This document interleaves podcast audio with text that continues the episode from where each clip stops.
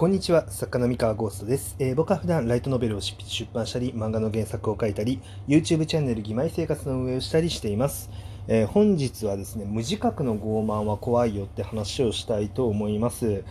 えー、っとですね、まあ、こちらなんですけれども、え、こう、作家って、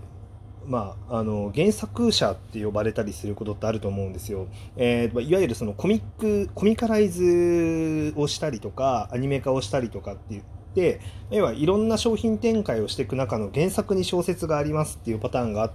たはあのちょいちょいあると思うんですね、まあ、ゲーム化になったりとか。であのそうするとですね監修っていうお仕事があってまあ、要はこんな感じで作ってますどうですかっていうのが、まあ、来てあの作家ってそれに対してフィードバックをするみたいなことがあのそういう作業っていうのが起こったりとかってするんですね。うん、でまあえー、っとこれはまあ作家のメディアミックスにおける監修作業だったりとかあとはその作家じゃなくてもですね例えばそのゲーム業界だったらそのゲームのそのディレクターって呼ばれる人間だったりとか、えー、まあプロデューサーがやることもあるのかな中には。あのまあ、チームがこんな感じで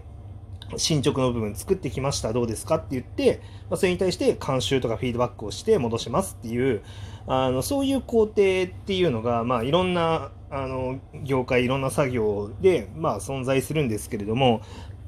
このフィードバックっていうのを、えー、ちょっと結構ねいろんな、えー、案件だったりとか、まあ、いろんなところでいろんな人のその仕事ぶりだったりとか、えー、その仕事の話とかっていうのを、まあ、ちょいちょい耳に入ったり相談されたりとかっていうことっていうのがあってですねちょっとね怖いなって思ってることが最近あるんですよ。っていうのはあのじゃあこのフィードバックってじゃあどういう基準でフィードバックとかってやるんですかってなった時にユーザーがあるいはその読者が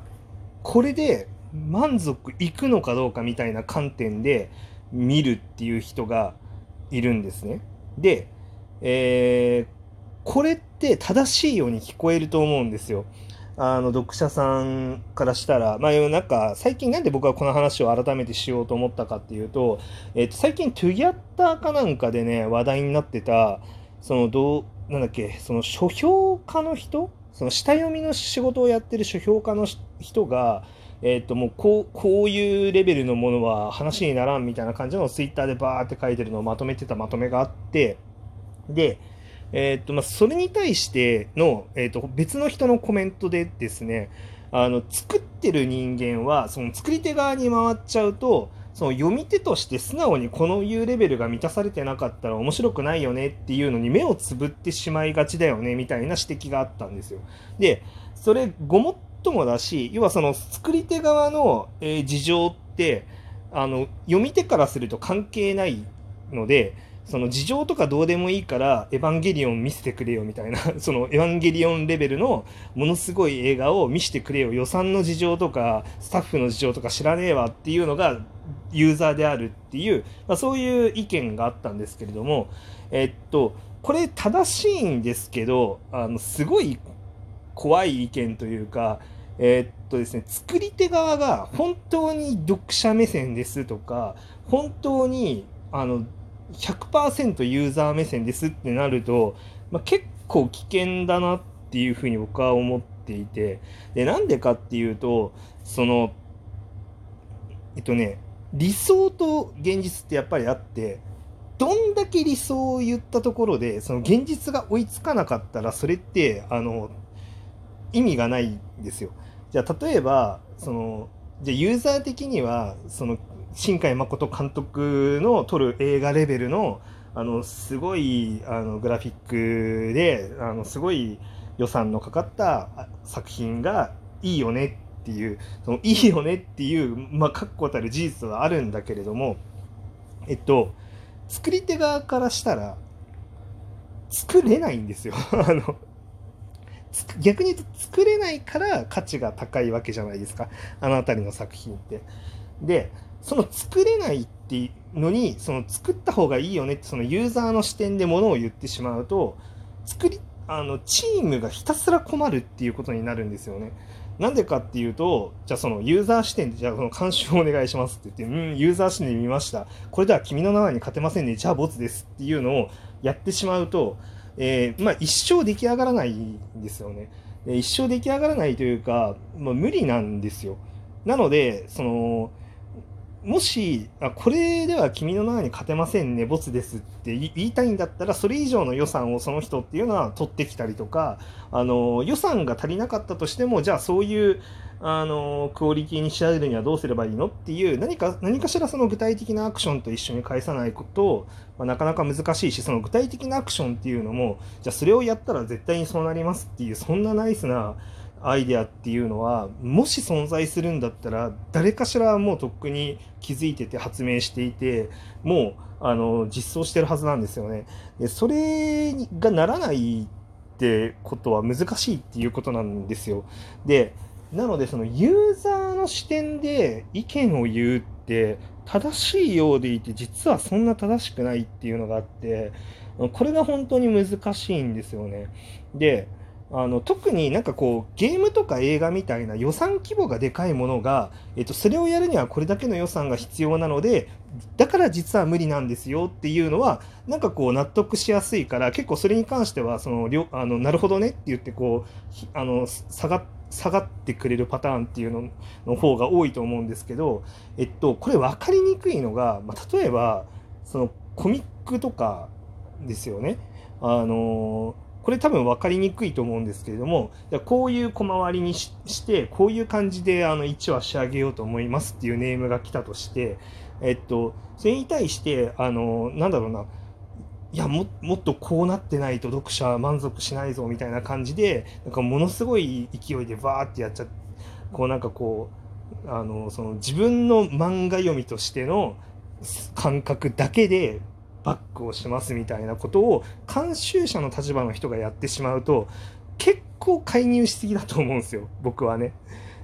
あの編集者だったらありだと思うんですよ。なんか編集者と漫画家さんでこういう風に作ってこうぜって言って話し合ってやる分には編集者の領分だったら、まあ、それぐらいをやるのはなんか全然ありだなって思うんですけどこうなんか作家監修者の立場としてそのものすごいなんだろうなその全体の構成に対して何かものを言うみたいなのは僕はこれはなんかやりたくなっちゃった時にはあの自分にちょっとこれ無自覚にの傲慢があるなっていうふうに思ってそのグッとこう引くというかあの引き下がるみたいな。